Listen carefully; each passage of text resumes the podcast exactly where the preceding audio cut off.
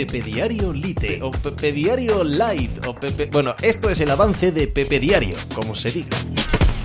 Hola, ¿qué tal? Hoy estamos a miércoles 13 de abril del año 2022. Era ayer noche para hacer historia, es hoy noche para hacer historia en la gloriosa Champions League e historia fue hecha. Historia fue hecha en el Bernabéu e historia fue hecha en el Allianz Arena, dos sitios donde de esto saben bastante. En un caso a favor, en el caso del Real Madrid, con una nueva remontada, ¿cómo cojones puede remontar un equipo que gana 1-3 en la ida?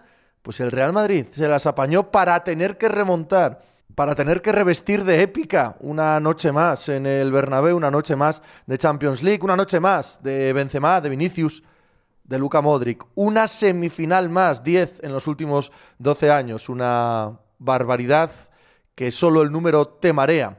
Pero no se olvidará, no se olvidará ese pase de Luka Modric, no se olvidará lo que se sufrió, no se olvidará el repaso que le mete el Chelsea, como el repaso que le mete el Paris Saint-Germain.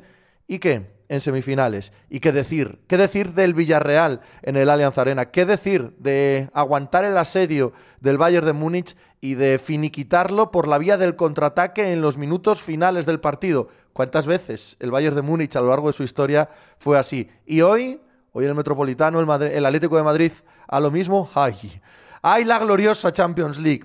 el resto del fútbol es un sucedáneo al lado de la Champions League. De eso y del resto del deporte hablamos como cada día en Pepe Diario. ¡Hala! Hice hacer algo por ahí. Estás escuchando Pepe Diario.